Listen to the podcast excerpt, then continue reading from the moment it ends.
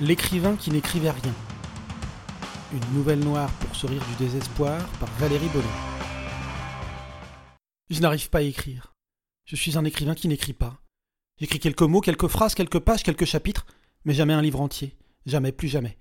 Pourtant, j'aime écrire. J'aime tellement écrire que je voudrais ne faire que ça. Mais je n'y parviens pas. Je suis devenu incapable d'écrire, incapable d'écrire plus de 15 minutes.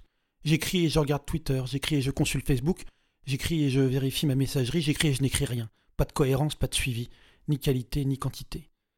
Alors je cherche à débrancher, je me déconnecte et j'écris. J'écris dans une pièce sans internet.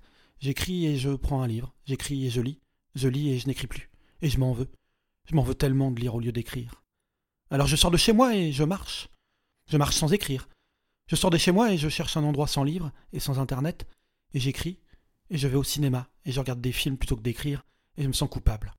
Encore à ne pas créer, encore à subir, encore à consommer. Je sors de nouveau pour marcher, mais je n'écris toujours pas. Je pense, je crée dans ma tête, mets les mots en place, structure les idées, m'enthousiasme, suis pressé de rentrer, rentrer pour écrire.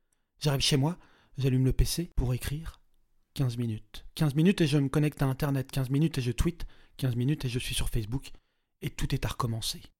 Jour après jour après jour, nuit après nuit après nuit, encore et encore et encore, je suis le Sisyphe de la littérature.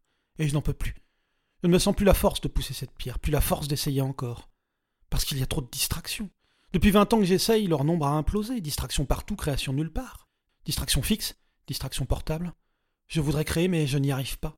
Je me hais pour cela, alors je fuis, je voudrais être ailleurs, mais je ne peux pas fuir. Partout où je vais, je suis, partout où je suis, je suis le même. Je ne veux plus penser, je veux faire le vide. Alors pour faire le vide, je fais le plein d'images, de mouvements, et je joue, je joue pour oublier, je joue un jeu d'action, un jeu de réflexion, je joue un jeu de simulation, et je n'écris pas.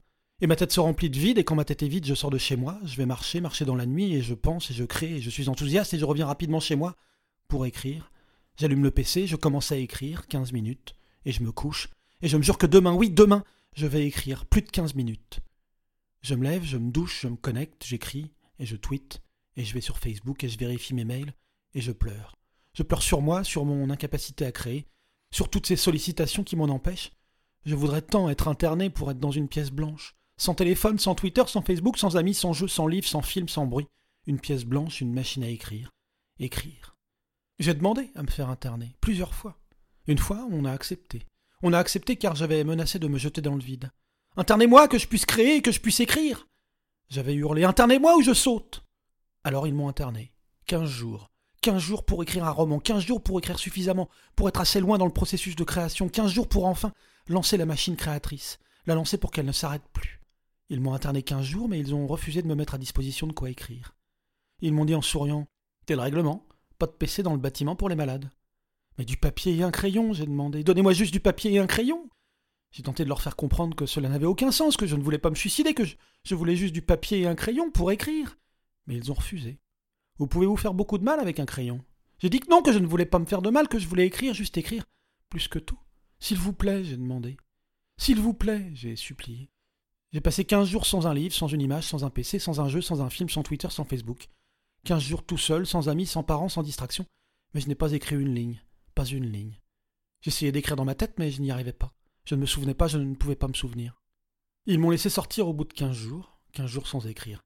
Je suis sorti il y a une semaine, et depuis, j'écris quinze minutes et je me connecte, j'écris quinze minutes et je tweete, j'écris quinze minutes et je vérifie ma messagerie et je lis, je regarde un film et je joue, et je ne crée pas et je n'écris pas. Mais aujourd'hui, un éclair m'a frappé, une illumination. Ils avaient raison à l'hôpital. On peut se faire très mal avec un crayon. Mais on peut aussi se faire du bien. J'ai un crayon, j'ai mon crayon. N'ai pas de papier, mais ce n'est pas grave, j'ai mon crayon. Je suis face à la glace, je me regarde, je regarde mes yeux. Mes yeux, ce sont mes yeux les coupables. C'est à cause d'eux que je tweete, que je vais sur Facebook, que je regarde mes messages. À cause d'eux que je lis, que je regarde des films, que je joue. Mes yeux, toujours, tout le temps. La distraction ne vient pas de l'extérieur, elle vient de l'intérieur, de mes yeux. Mais j'ai mon crayon. La douleur, la douleur, j'ai trop mal. Toujours, toujours mal. Cette douleur aux yeux est insupportable. J'écris 15 minutes et la douleur est trop forte. J'écris 15 minutes et je souffre. J'écris 15 minutes et... Si cette nouvelle vous a plu, vous pouvez en retrouver d'autres sur mon site valeriebono.com. À bientôt